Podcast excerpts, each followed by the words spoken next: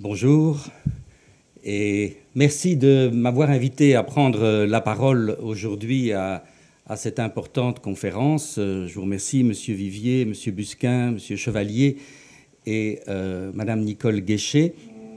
Euh, mon, ambition euh, au cours de cette présentation est de nous rafraîchir à tous la mémoire sur le contexte historique et politique qui a en fait conduit cette question au sein de l'UNESCO, mais également au sein des Nations Unies, car, comme cela a été précisé dans l'introduction, euh, il y a dans cette question du retour et de la restitution des biens culturels un aspect euh, politique qui évidemment n'échappe à personne.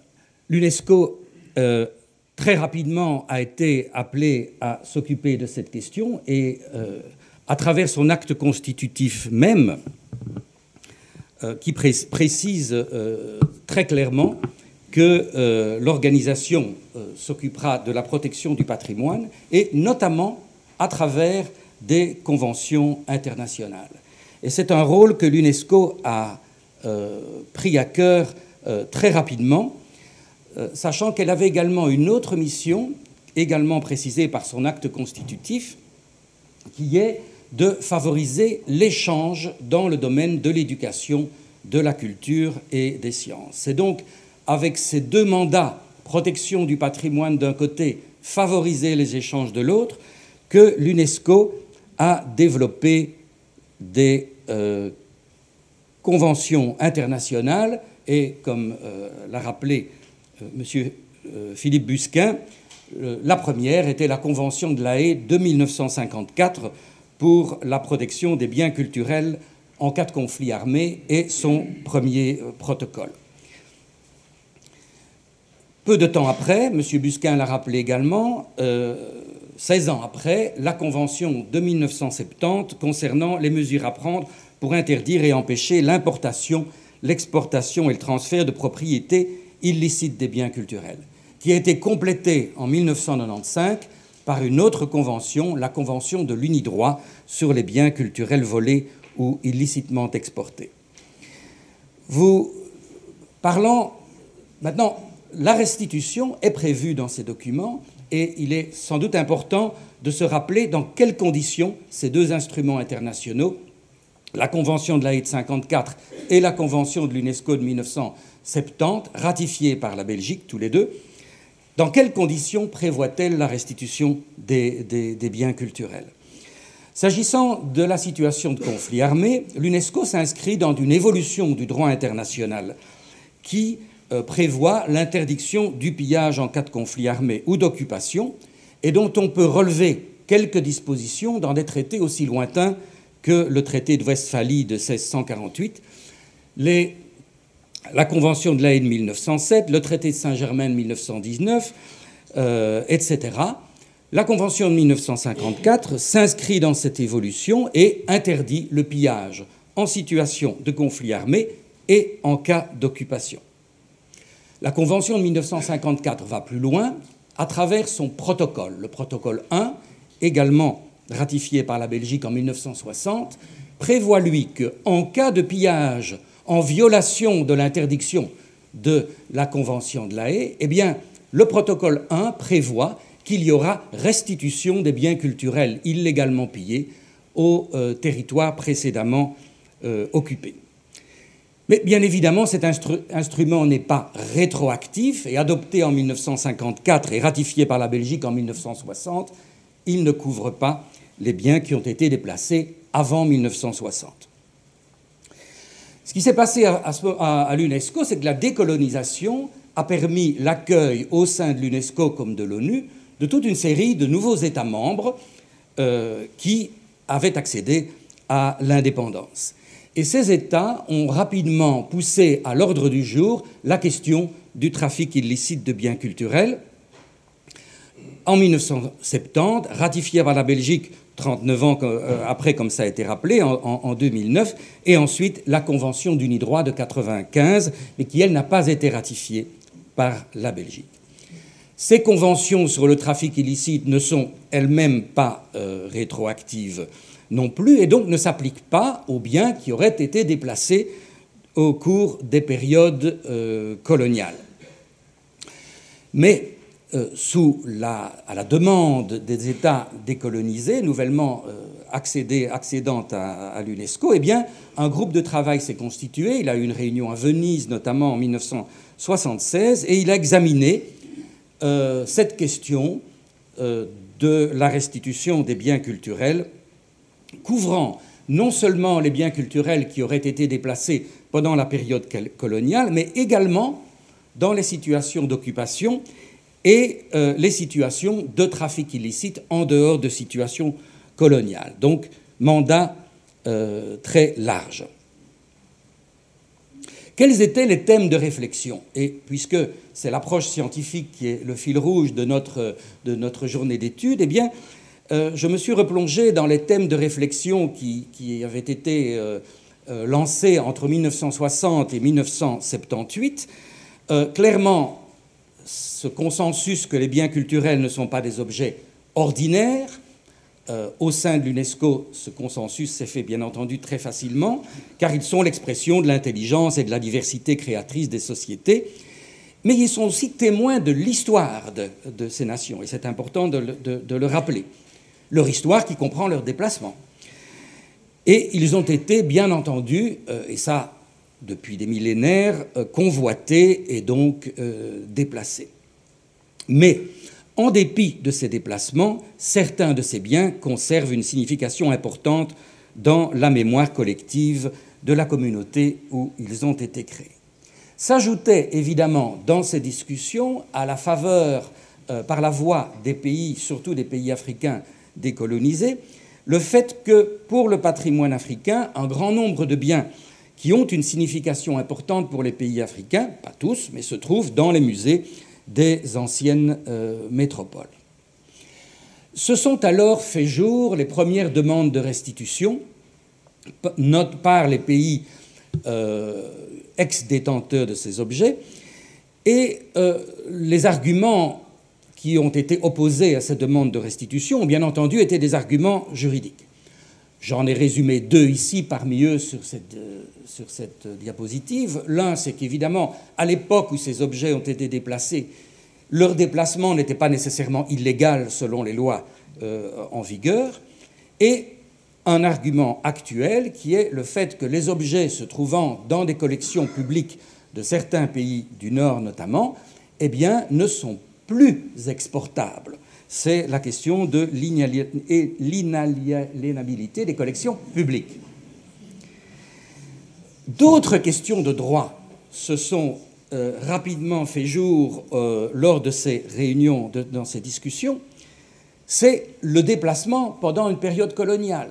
La période coloniale pourrait-elle être assimilée à une situation d'occupation telle qu'elle est qualifiée par la Convention de la haine 1954, et donc ouvrir un droit au retour, pas au terme de la Convention de 54 parce qu'elle n'est pas rétroactive, mais au terme de toute l'évolution du droit international qu'il a prévu dans telle ou telle disposition de traités anciens. Un autre argument qui est, qui est né, c'est que lorsque le déplacement a lieu, et ça a été soulevé par les pays ex-détenteurs de ces objets, disant que nous sommes maintenant des États indépendants qui dialoguons avec d'autres États indépendants, mais lorsque ces objets ont été déplacés, nous étions dans une situation de faiblesse qui appelle maintenant une réparation euh, d'un dommage causé. Euh, il n'y a pas de consensus international sur ces questions qui sont donc restées ouvertes en 1978.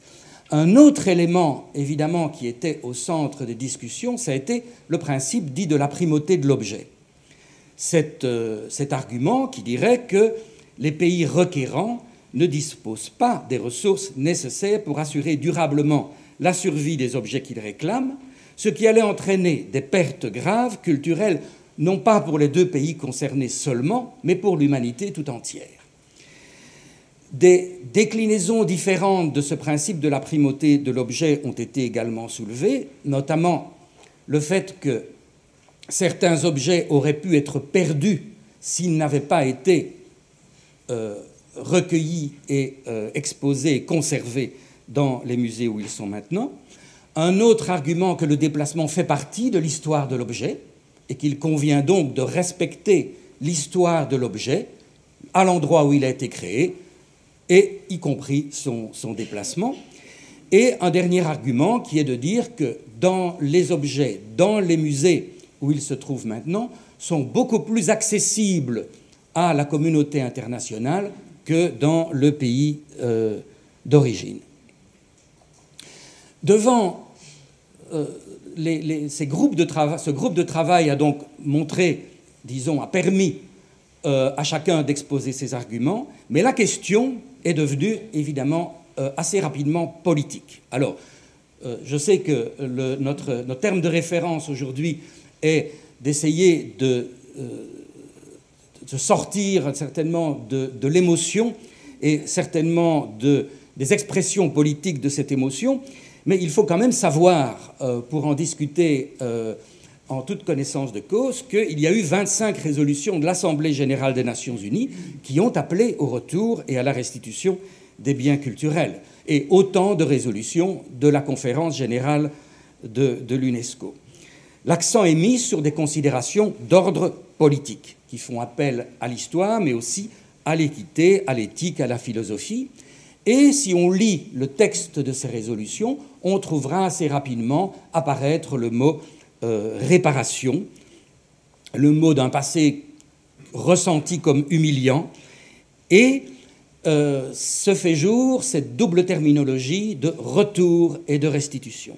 Et en effet, les pays requérants utilisent davantage la, terminologie de retour, car cette terminologie est plus générale, euh, alors que la terminologie de restitution eh se comprend différemment dans les systèmes juridiques de euh, différents pays. Les pays de common law ou les pays de droit romain utilisent le mot de restitution dans des circonstances beaucoup plus euh, limitées. Donc l'UNESCO utilise les termes retour et restitution, comme ça tout le monde est content. Autre question politique, 1978, le premier directeur général d'une agence des Nations Unies euh, venant d'Afrique, Amadou Martambo, ancien ministre de l'Éducation du Sénégal, devient directeur général de l'UNESCO et, poussé par une majorité d'États membres à la conférence générale, lance son, un appel, euh, il restera célèbre, il est toujours en vie d'ailleurs, Amadou Martambo, et euh, vous trouverez le texte complet de, son appel.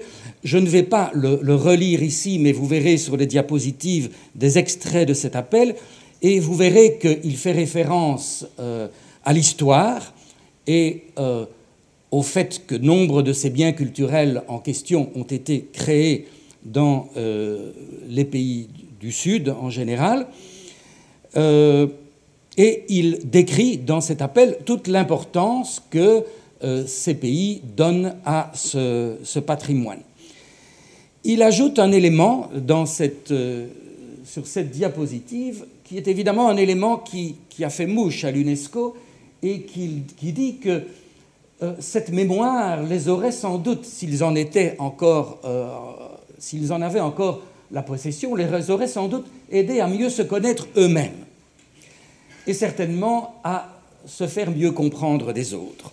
C'est un élément euh, important, mais, et alors c'est là que, euh, évidemment, Beau était un diplomate, euh, dans cette longue phrase, il tient compte de, des arguments de la primauté de l'objet et de l'argument qui dit que l'objet est porteur de sa propre histoire, y compris de ses déplacements. Donc il dit il voit, en parlant ici des pays demandeurs, il voit bien que certaines œuvres partagent depuis trop longtemps et trop intimement l'histoire de leur terre d'emprunt pour qu'on puisse nier les symboles qui les y attachent et couper toutes les racines qu'elles y ont prises.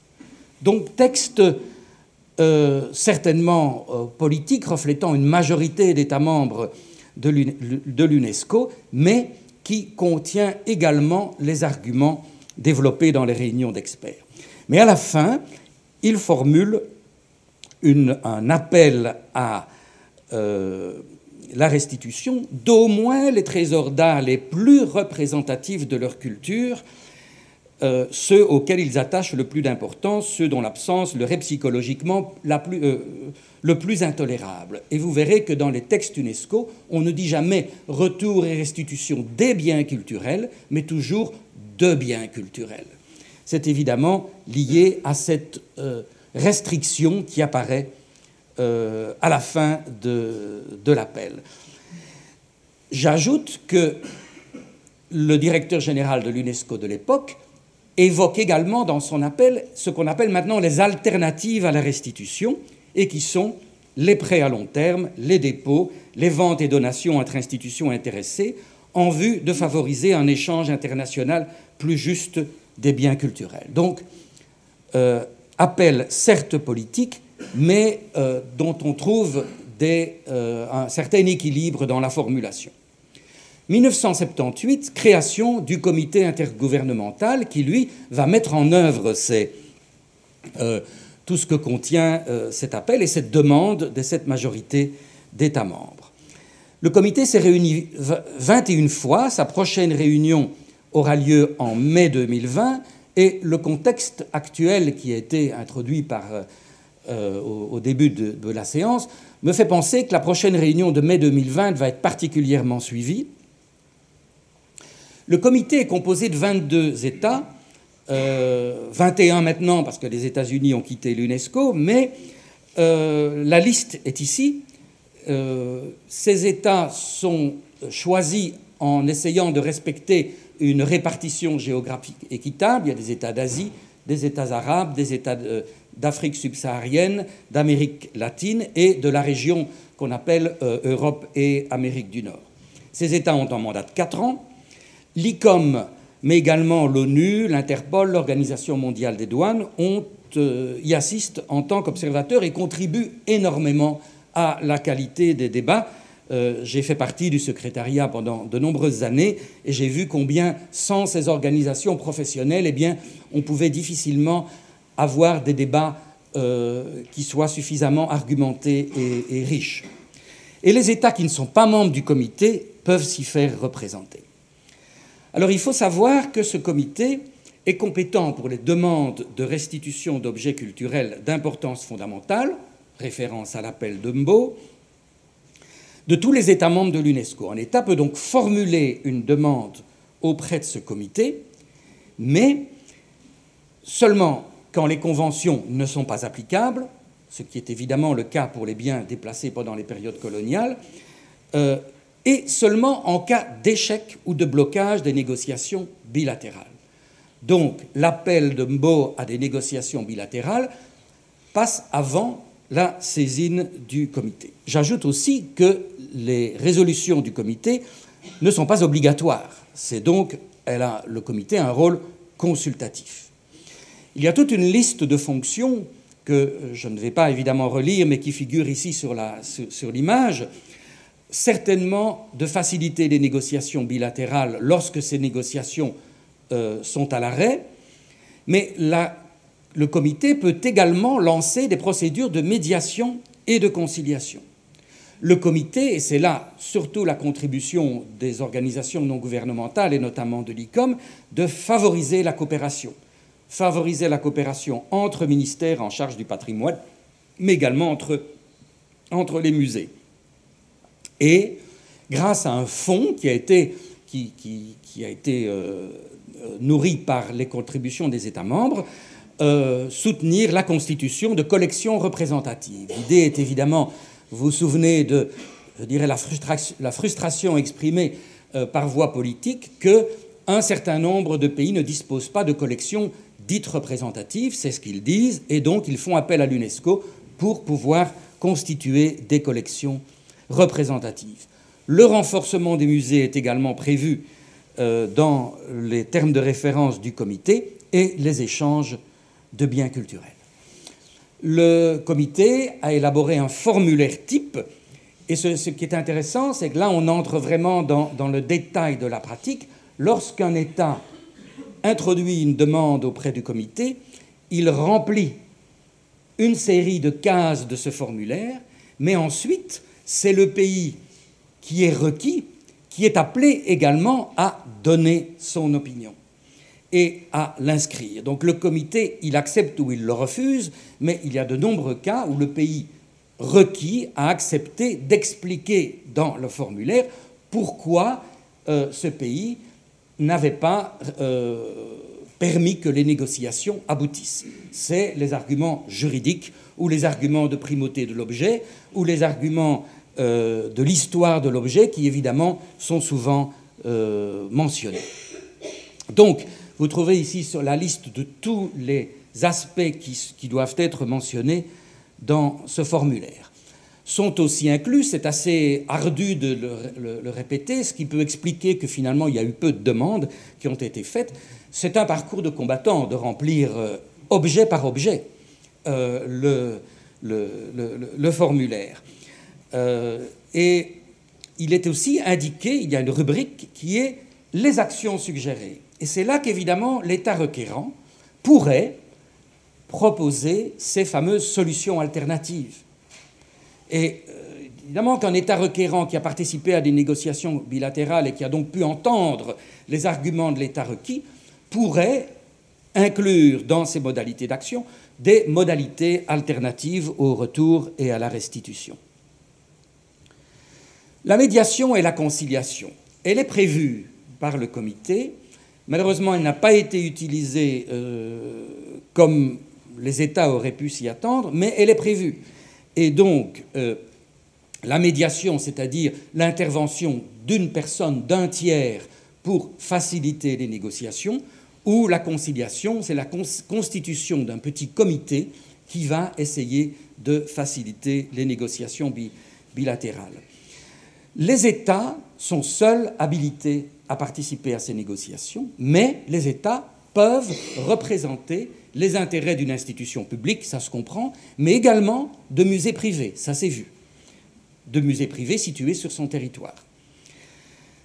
Il y a donc euh, une liste de conciliateurs et de médiateurs. Chaque État euh, de membre de l'UNESCO a été invité à proposer deux noms. Il y a actuellement 60 personnes qui sont médiateurs ou conciliateurs potentiel de 30 nationalités. Les textes prévoient aussi la confidentialité. La confidentialité, surtout lorsqu'il s'agit des considérations d'ordre politique. Je pense que l'approche euh, de ce comité a aussi été de tenter de dépassionnaliser le débat. C'est-à-dire que les documents, autant que faire se peut, essayent de se concentrer sur des questions euh, juridiques, historiques et de conservation de l'objet. Les questions politiques, toutefois, sont soulevées, mais alors plus dans la confidentialité et n'apparaissent pas toujours d'ailleurs dans, les rapports qui sont publics, eux, mais à la demande des, États concernés. Les résultats du comité. Il faut bien reconnaître qu'il y a eu très peu de demandes formelles auprès du comité. Donc il y a peu d'États qui ont rempli les, les formulaires. Mais ce qui s'est passé, c'est que dans l'ordre du jour du comité, encore actuellement, il y a deux parties. Il y a l'examen des demandes formelles et ensuite il y a les points d'information. Et dans les points d'information, tout État peut dire nous négocions avec tel autre État en vue du retour. Les négociations marchent, bien ou bien les négociations sont difficiles. Et donc le comité est informé de cela.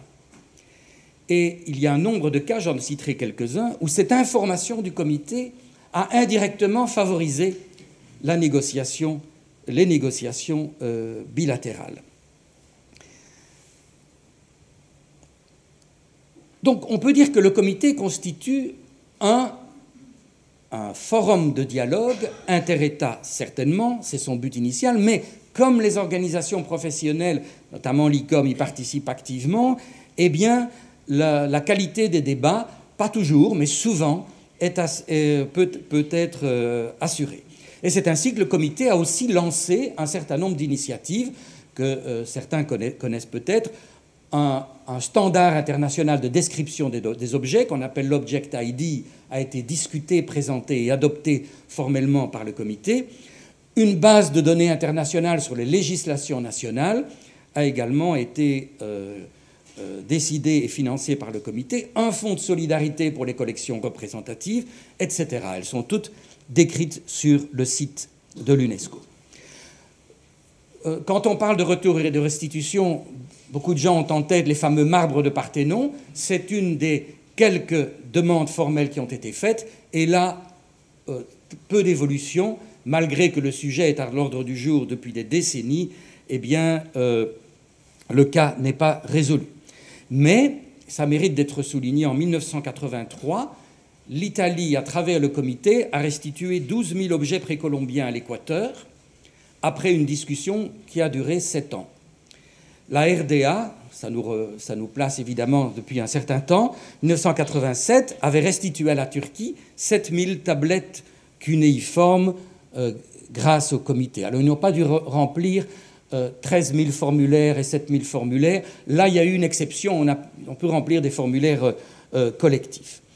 Autre cas intéressant, parce qu'un musée était détenu par un musée privé, le musée Barbier-Muller de Genève a accepté la restitution d'un masque Makonde à la République de Tanzanie après quatre ans de discussion et traitement par le comité où la Suisse représentait ce musée. Le sphinx de Bogascoy, également euh, très important, un très important objet, qui a été restitué en 2011 par l'Allemagne à la Turquie, après euh, de nombreuses années, puisqu'il a été présenté en 87. Cet autre cas ici concernant la restitution d'un objet qui était de Thaïlande, qui était aux États-Unis, et qui a été restitué non pas en étant à l'ordre du jour du comité, mais le comité l'a évoqué, la Thaïlande a informé le comité régulièrement, et les témoins de l'époque disent que le fait que le comité était régulièrement informé a fait avancer les discussions. D'autres cas ont été résolus sans la moindre intervention du comité. C'est le cas célèbre de la restitution de l'obélisque d'Axum par l'Italie en 2006. Et plus récemment, en 2015, les États-Unis ont restitué plusieurs objets. Là, j'en montre un au Cambodge. Quels sont maintenant les développements récents Et j'en terminerai euh, par là. Euh, j'ai beaucoup parlé de la période d'avant 78, j'ai beaucoup parlé de ce qui s'est passé au comité, mais le contexte a un peu changé maintenant. Euh, c'est le fait que les États demandeurs modernisent leur musée et y renforcent les conditions de conservation. C'est une donnée de fait qu'il est importante de savoir.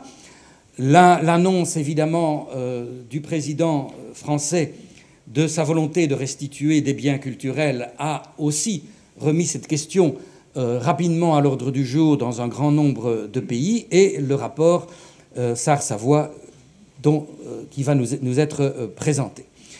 Mais sans attendre la réunion du comité, l'UNESCO a pris une initiative et le 1er juin 2018 s'est tenue une conférence de haut niveau, c'est-à-dire avec des chefs d'État et des ministres, à l'UNESCO. Euh, et là, on a entendu les arguments qui euh, ont, avec, je dirais, la même passion euh, que dans la fin des années 70, les arguments des pays demandeurs et les réponses des pays détenteurs, mais avec cette fois cette intervention de, de l'Allemagne qui a annoncé une initiative et euh, qui a évidemment été un événement assez important puisque l'Allemagne a ensuite, euh, en dehors de cette conférence, donné des détails sur cette initiative. Euh, cette réunion du 1er juin est importante parce qu'elle a permis aussi de voir une discussion sur les questions alternatives, sur les alternatives à la restitution. Donc elles ont été évoquées de, de, de part et d'autre. Et donc euh, il faut s'attendre à la, que la réunion de mai 2020 du comité en lui-même sera euh, riche d'interventions intéressantes, puisque là, les États seront de nouveau appelés à euh, discuter. C'est donc une affaire à suivre, que je vous invite à suivre sur le site de l'UNESCO.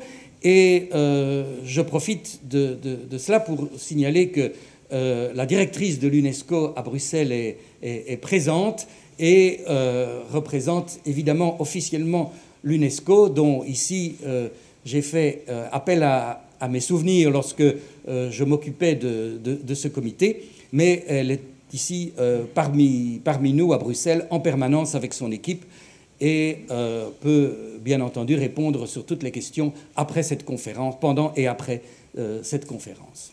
Je vous remercie.